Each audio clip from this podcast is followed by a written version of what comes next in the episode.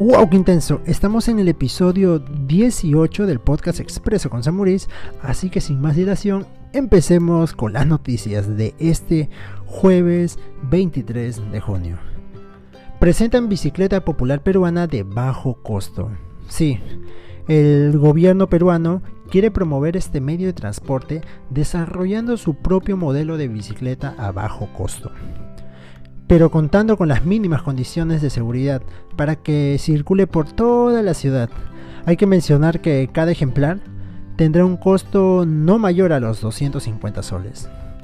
Me parece muy buena iniciativa porque hay bicicletas incluso que pasan los 1000 soles y esta de acá no, no pasará los 250. De todas maneras, el beneficio que dará esta bicicleta, al menos por estas épocas, es muy bueno.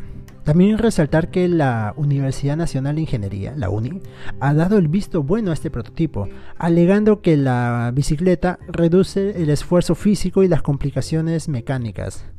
Mencionar que también no mencionar que será fabricada por un gremio de ensambladores peruanos que se verán beneficiados por llevar a cabo esta iniciativa.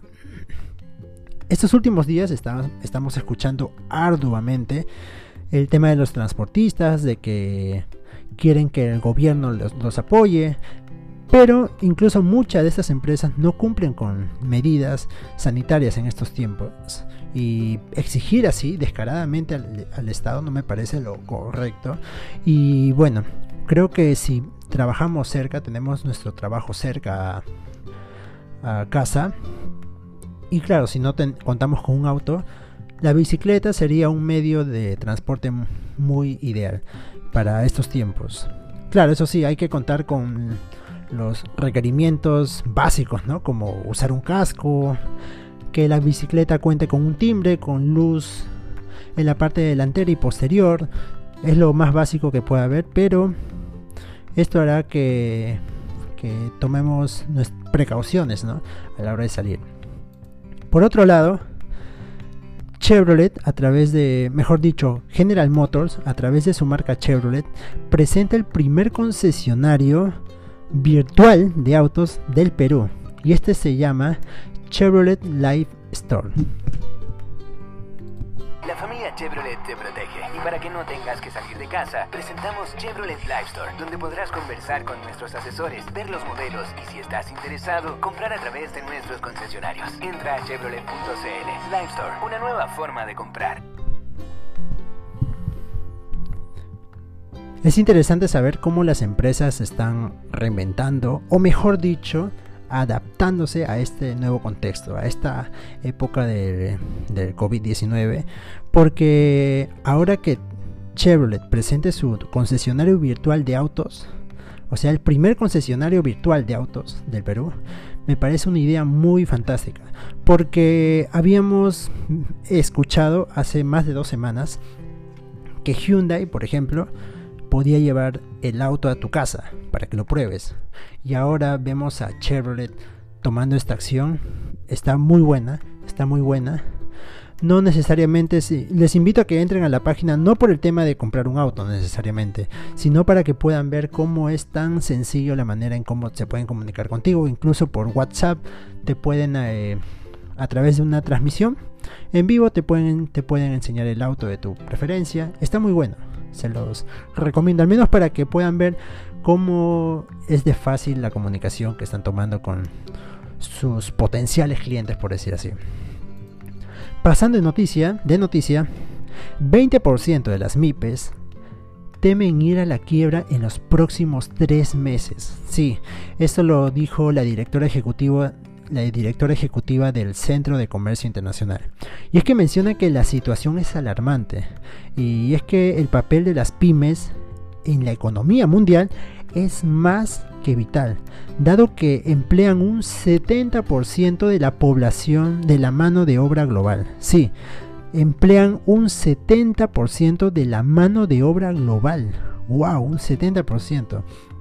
De acuerdo al sondeo hecho por el Centro de Comercio Internacional, el 20% de las pequeñas y medianas empresas de todo el mundo creen que en los siguientes tres meses podrían declararse en bancarrota.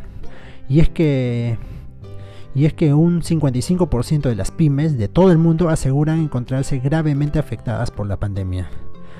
Es de verdad que es preocupante este tema porque también estaba leyendo una noticia que menciona que de los comercios tradicionales, solo un 15% de ellos tiene página web. O sea, ¿qué estamos haciendo?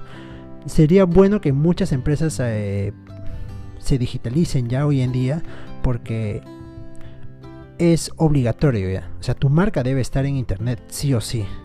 Eh, claro, siempre y cuando tus ventas, siempre y cuando hagas un pequeño análisis y veas de que sí te puede servir las redes sociales, por ejemplo, la página web, pero mayormente muchas muchas empresas tienen que estar en internet, no todas, pero la gran mayoría sí. Y por último, habíamos escuchado desde hace más de dos semanas, exactamente el, bueno, hace dos semanas fue, casi dos semanas, que el domingo 14 de junio, a través de un festival musical, la actriz Anaíde Cárdenas había promovido la recaudación de fondos para el Banco de Alimentos y para la Fundación Peruana del Cáncer. Y claro, esto fue todo un éxito porque ahora se reporta de que Pantene se unió a la iniciativa de Anaíde Cárdenas y donó 100 mil soles, sí, 100 mil soles, para el Banco de Alimentos del Perú. Hay que mencionar también que hace unos días había mencionado de que Primax y Bonus, sí, de las tarjetas bonus, se habían aliado también para canjear los puntos bonus por ayudar al Banco de Alimentos del Perú. Y es que ahora todo este dinero promovido de esta campaña será destinado a cubrir la atención de 20.000 peruanos por un mes a través de comedores populares de San Juan de Miraflores, San Juan del Lurigancho, Villa María del Triunfo y San Martín de Porres, otorgando canastas con arroz, menestras, fideos, proteínas, frutas y verduras, y para el transporte de pacientes de provincias, y de vuelta, claro está hospedaje fuera del albergue cuando sea necesario, entre otras muchas cosas. Me parece muy buena esta campaña que están teniendo y bueno, eso es todo por las noticias de hoy, así que sin nada más que decir, chau chau.